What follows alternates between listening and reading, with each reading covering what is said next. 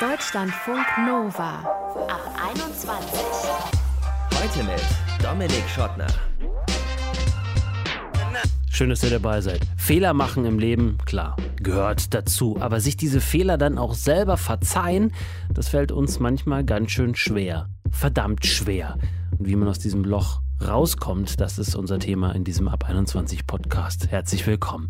Der Life Coach Ben Münster wird uns erklären, Selbstmitgefühl ist für ihn elementar, um da rauszukommen. Nicht so hart mit sich ins Gericht zu gehen. Hm.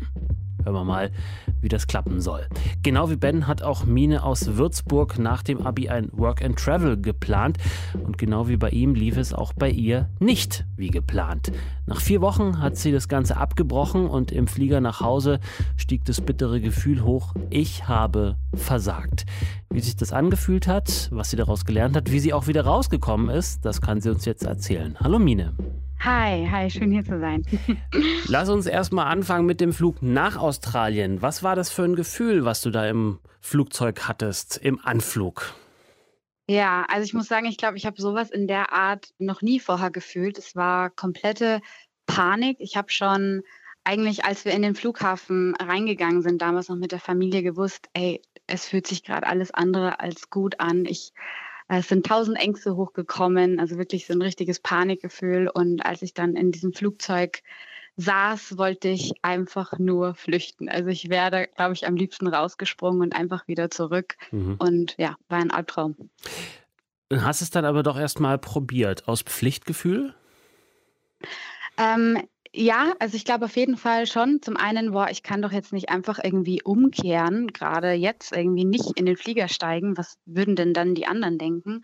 Und zum anderen war da aber auch diese eine Stimme, die immer zu mir gesagt hat, nee, du musst, weil was wäre, wenn? Es wäre immer noch so eine Frage offen gewesen. Hättest du doch. Und ich musste es irgendwie einfach sehen, was kommt. Ich musste es ausprobieren. Ähm, hattest du denn irgendwie einen Funken Hoffnung, dass das, dass das noch wird? Ja, schon. Also vor allem, weil es ja so alle außenrum einem immer gesagt haben. Alle haben immer gesagt, ja, du die ersten paar Tage ist Umstellung und dann wirst du es einfach so genießen. Und das war die Hoffnung. Also die Hoffnung war, dort zu sein, dieses wunderschöne Land zu sehen und dann einfach in diesen Flow zu kommen, von dem alle immer so geschwärmt haben. Und dann kam halt aber sehr schnell irgendwie die Erkenntnis, nee, nee, Mine, das, von dem alle so schwärmen, das ist nicht für dich. Mhm. Das Was, kommt nicht mehr. Das kommt nicht mehr. Was genau hat dich dazu bewogen oder das zu denken? Was gab es irgend, irgendwelche Momente, wo du gemerkt hast, so, okay, uh, not my cup of tea? Also ich glaube, das war so ziemlich klar. Ich war dann da dort, diese erste Woche, das war so eine Reiseorganisation, die hatten dann sogar eine ganze Woche für uns geplant mit Surfen und allem drumherum. Und also alles, was ich wollte, war eigentlich nur mich einigeln und wieder zurück, weil ich einfach gemerkt habe, du hast dir da was vorgenommen, was eigentlich gerade viel zu groß ist und musste mir dann irgendwie so eingestehen, ey, nur weil es alle jetzt gerade so machen, bedeutet es aber nicht, dass für dich das Richtige ist. Mhm. Du hast dann die Entscheidung ja. gefällt, nee, äh, Flieger zurück nach Deutschland. Das muss man ja genau. aber auch genau. den anderen erstmal beibringen. Nicht, dass die einen nur abholen am Flughafen, sondern die haben ja auch damit gerechnet, dass man jetzt erstmal ein Jahr weg ist. Ja, genau. Also die Entscheidung war dann, es war natürlich auch mit sehr, sehr viel Scham verbunden. Also jetzt gegenüber meinen Eltern oder auch meinem damaligen Freund damals nicht. Meine Mama war halb froh, dass sie mich wieder zurück hatte, weil die ja gesehen hat, wie sehr ich gelitten habe. Na klar. ähm, klar, genau. Aber die Entscheidung war dann getroffen. Ich war dann zurück und musste dann erstmal damit klarkommen, aber was eigentlich noch viel schwieriger war, und das ist ja auch das Thema von heute, war mit meiner eigenen Enttäuschung über mich selbst irgendwie klarzukommen. Ähm, ja. Mit diesem Gefühl von, okay, du hast jetzt versagt, du hast es jetzt nicht mehr hinbekommen. Alle anderen um dich herum, so denkt man ja dann immer, alle kriegen das so gut hin. Außer du. Mhm. Du nicht. Und das war das Gefühl, was dich, die, die 24 Stunden, die man da ungefähr unterwegs ist, glaube ich, von Australien zurück mit, mit Stopover und allem, das, was dich die ganze Zeit beschäftigt hat? Oder erst als du dann zu Hause wieder warst? Ja, nee, gar nicht. Also während diesem Flug war ich einfach nur noch halbfroh zurück. Also da war ich wirklich in diesem Fluchtmodus und wusste damals auch, also egal wie lange ich da dort gewesen wäre, ich wäre da nicht mehr glücklich geworden. Also nicht in diesem Stadium, in dem ich war mit der Mine, die ich damals war. Also das war dann schon eher so ein ganz langsamer Prozess, der sich so eingeschlichen hat, so über die Jahre wirklich, wo ich gemerkt habe, jetzt erst dann im Nachgang, also ich habe mir immer weniger zugetraut. Ich habe ähm, immer gedacht, okay, du gehst lieber auf Nummer sicher, weil nicht, dass nochmal irgendwie sowas passiert wie in Australien. Bin dann zum Studieren nur eine Stunde entfernt weggezogen von meinen Eltern, bin jedes Wochenende heimgekommen, habe mich unglaublich in meine damalige Beziehung reingeschmissen äh, und mhm. hat da immer so ganz viel äh, Schutz irgendwie gebraucht. Irgendwie so, okay, jetzt, also bloß nicht mehr irgendwas außerhalb der Komfortzone. Mhm. Und irgendwann mal, und das war dann so der ausschlaggebende Punkt, äh, kam dann aufgrund auch von meinem einfach nicht mehr vorhandenen Selbstbewusstsein, kam es dann irgendwann zu einer Trennung damals mit meinem Freund, mit meinem damaligen Freund. Und es war dann so die Kehrtwende, wo ich wusste, okay, jetzt ist Zeit, sich mit dir selber zu beschäftigen und dir das mal anzuschauen, was da eigentlich passiert ist und das ein bisschen aufzuarbeiten. Mhm. Ich finde ja ehrlicherweise, dass das eine total mutige Entscheidung ist. Das ist super schön, dass du das sagst. Das hat mein Papa auch immer gesagt. Ja, also weil ähm, äh, erstens, ähm, äh, weil es alle machen, muss man es nicht selber machen. Das ist sozusagen sich schon mal gegen den Mainstream stellen in dem Augenblick sozusagen, ist auf eine Art und Weise mutig. Einfach sozusagen, ich stehe zu meiner Entscheidung, egal was kommt und äh, ähm, dann damit auch nach Hause zu gehen und dann aber irgendwann auch zu sagen, okay, ich habe da vielleicht doch einen Fehler gemacht. Das ist ja dann nochmal mutig. Wann ist bei dir die Erkenntnis gereift? Ja, du hast ja schon gesagt, wann, aber wie hast du das dann, bist du das dann angegangen? Auf jeden Fall war es ein Prozess. Also das war nicht wie auf einmal, okay, und jetzt bin ich wieder im Reine mit mir, sondern das ging dann so langsam los, dass ich mich zum Beispiel einfach wieder mehr getraut habe, mein eigenes Ding zu machen, nicht mehr so oft heimgekommen bin.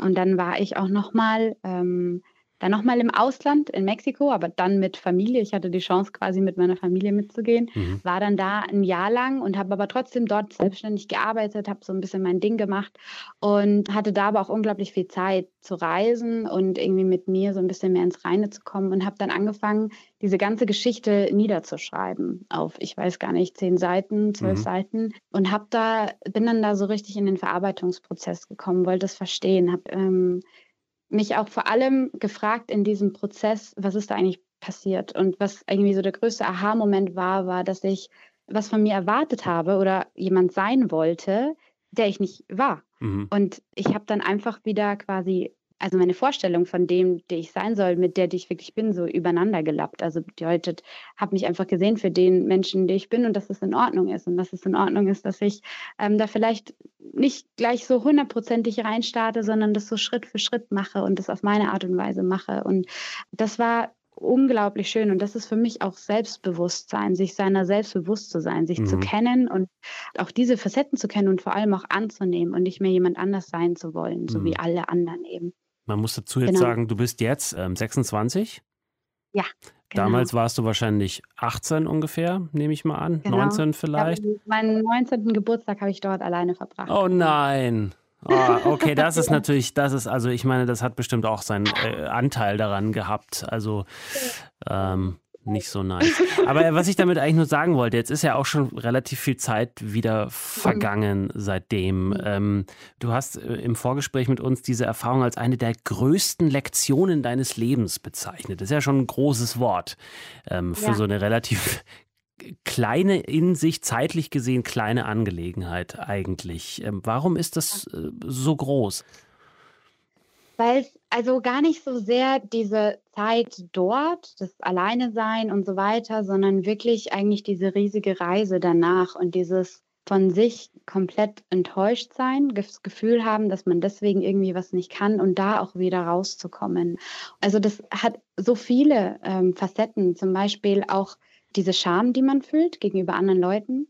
Es hat mir beigebracht, einfach ehrlich zu sein und einfach zu sagen, ja, ich bin nach vier Wochen wieder heim, weil es mir echt nicht gut ging und weil ich super schwierig empfand, alleine zu sein und nicht glücklich war. Und sich das zu trauen, auch einfach zu sagen und nicht irgendwie jemand anders sein zu wollen. Und in so vielen Hinsichten hat mich das so sehr geprägt und deswegen auf jeden Fall einer meiner größten lehrreichen ähm, ja, Lessons, die ich hatte. Auch mhm. so ein bisschen einfach aufs eigene Bauchgefühl zu hören und jetzt irgendwie zu wissen, wo sind meine Grenzen und wo kann ich auch ein bisschen mich aus dieser Komfortzone rauswagen und eine Grenze überschreiten und wo sage ich, nee, das mache ich lieber Schritt für Schritt und, und höre da auf mich. Und äh, jetzt zum Schluss, Mine, wann hast du zum letzten Mal an diese Reise gedacht und hast dann darauf aufbauend eine Entscheidung getroffen? Ähm, das war erst vor, ich weiß gar nicht, einem halben Jahr oder was ist schon ein Jahr her. War ziemlich eine ähnliche Entscheidung. Da ging es darum, ein, ähm, ja, ein Auslandssemester zu machen.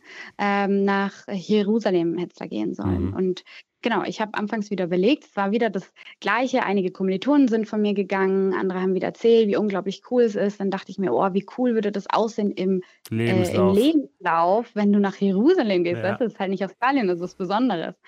Und ähm, genau, hatte mich dann, dann entschieden, war eigentlich schon so gut wie angemeldet und habe dann gemerkt, oh, warte mal, Mine, willst du das gerade überhaupt? Oder machst du das schon wieder wegen all diesen Gründen, die im Außen sind? Oder ist das wirklich was, was du gerade möchtest? Und ähm, habe dann so mich reingespürt und habe mich auf einmal wieder in diesen gleichen Gefühlen wiedergefunden wie damals in Australien. Und habe mich dann auch wirklich abgemeldet, habe gesagt, nee, ich probiere es jetzt mal anders. Ich gehe jetzt mal den anderen Weg und bin jetzt im Nachhinein unglaublich froh, weil jetzt halt diese Unruhen dann auch waren und so weiter. Also es war genau zur richtigen Zeit, dass ich da nicht gegangen bin und ja, also das war so das, wo ich eigentlich immer wieder zurückdenke. Und oft bedeutet das ja auch dann, dass ich gehe, dass ich was mache, dass ich mich traue. Aber, es, aber ich habe angefangen zu lernen, so in mich hineinzuhören und zu wissen, aus welchen Gründen mache ich es gerade und sind es die richtigen Gründe öfter auf das pfeifen, was andere von einem erwarten, was das Außen von einem vielleicht an Lebenslaufentwürfen so erwartet und auf den Bauch hören. Mine hat uns erzählt, warum sie ein Work and Travel abgebrochen hat und welche Lektion sie daraus gelernt hat. Danke dir. Danke auch, vielen Dank. Deutschlandfunk Nova. Work and Travel nach vier Wochen abbrechen haben wir eben von Mine gehört. Die ist von sich selbst enttäuscht gewesen und das nicht nur ein paar Wochen, sondern tatsächlich mehrere Jahre. Auch Ben Münster hat sein Work and Travel abgebrochen. Heute aber hilft er als Life-Coach anderen unter anderem, diese Enttäuschungen zu verarbeiten. Wie das beides zusammengeht, wie sich das vielleicht auch beeinflusst hat, das kann er uns jetzt selbst erzählen. Hi Ben. Hi Dominik. Erzähl mal ganz kurz, wie lief das bei dir mit dem Work and Travel? Wo sollte es hin? Wie lange und warum hast du es abgebrochen? Ja, mein Ziel war Australien, ähnlich wie bei der Mine. Ich habe aber auch gemerkt, als ich im Flieger in Berlin eingestiegen bin, ich bin mit einem sehr mulmigen Gefühl abgehoben. Ganz ähnlich wie bei Mine. Und äh, zu welchem Zeitpunkt hast du dann entschieden, ich breche das ab, ich kehre vorzeitig wieder nach Hause zurück? Mm, abbrechen war es nicht direkt, dass, dass die ganze Reise für mich ins Wasser gefallen ist. Das Ganze hat sich recht schwierig gestaltet dass ich letzten Endes einen Job suchen wollte. Ich habe keinen gefunden. Das war in der Weihnachtszeit in Australien, was da ähnlich wie die Sommerferien hier in Deutschland sind.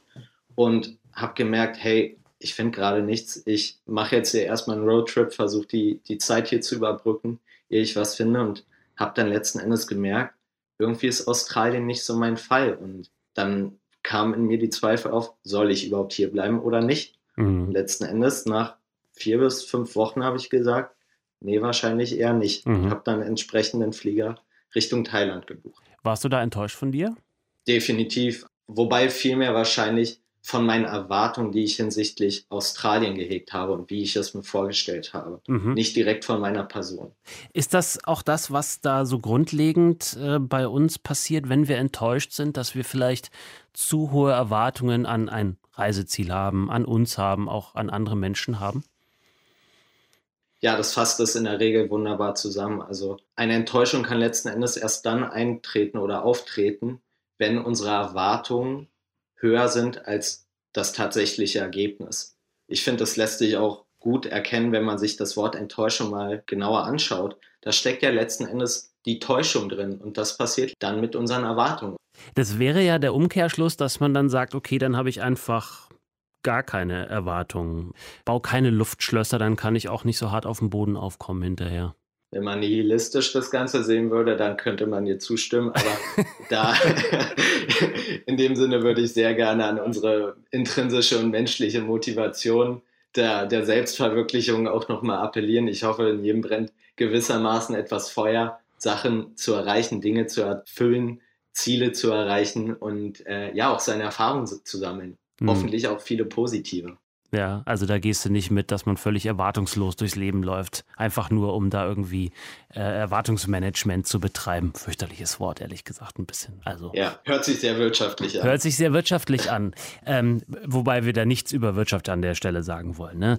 Ähm, woran ich denken muss bei solchen Situationen, die ich natürlich auch kenne, ist, dass man dann schon auch hinterher, selbst wenn man eine Entscheidung getroffen hat und die dann auch durchzieht, irgendwann packt es einen doch, dass man sagt, so, oh man hätte ich doch, was wäre denn gewesen, wenn ich es doch durchgezogen hätte? Äh, wie geht man mit diesem Gedankenkarussell um? Soll man es zulassen oder soll man aktiv dagegen vorgehen? Was, was mache ich dann mit, mit, diesen, mit diesen Vorwürfen?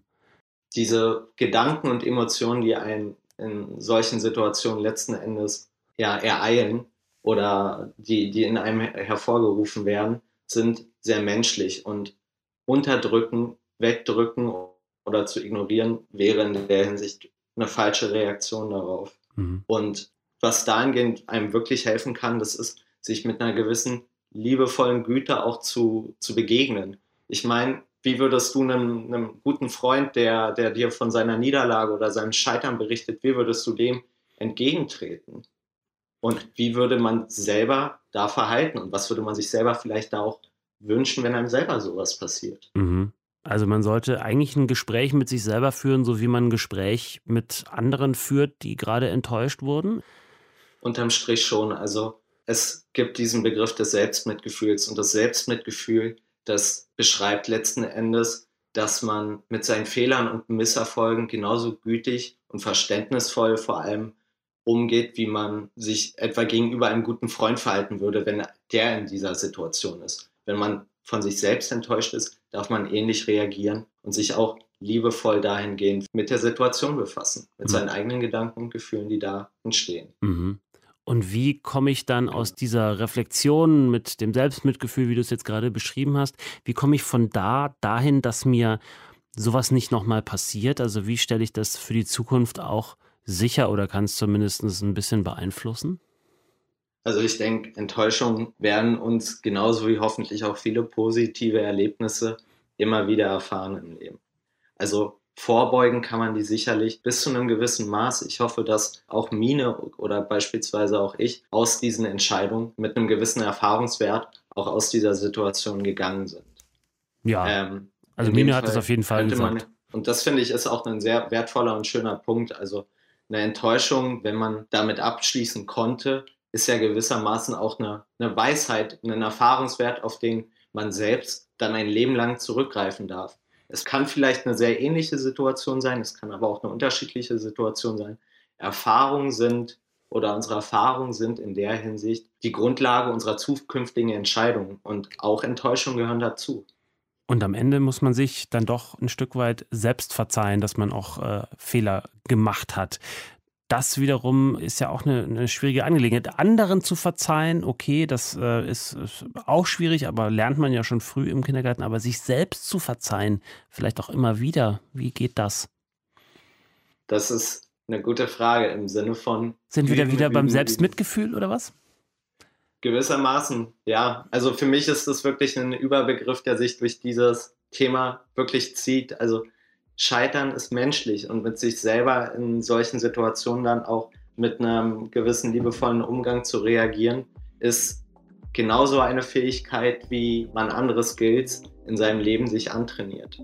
Und in dem Sinne auch, wie man mit seinen eigenen Enttäuschungen, womöglich auch Fehltritten umgeht sagt der Life-Coach Ben Münster. Und wie ist das bei euch? Seid ihr auch so hart zu euch selbst bei so Fehlern, also wenn ihr eure eigenen Erwartungen nicht erfüllen konntet? Schreibt uns mal mail at deutschlandfunknova.de oder eine Text- oder Sprachnachricht bei WhatsApp 0160 9136 0852. Ich finde ja, so Entscheidungen zu treffen und Dinge nicht so zu machen, wie andere das von einem vielleicht erwarten, das ist dann doch ziemlich mutig. Danke fürs Zuhören. Ich bin Dominik Schottner. Bleibt gesund und geschmeidig. Ciao. Deutschlandfunk Nova. Ab 21. 21. Die Podcasts jederzeit auch auf deutschlandfunknova.de.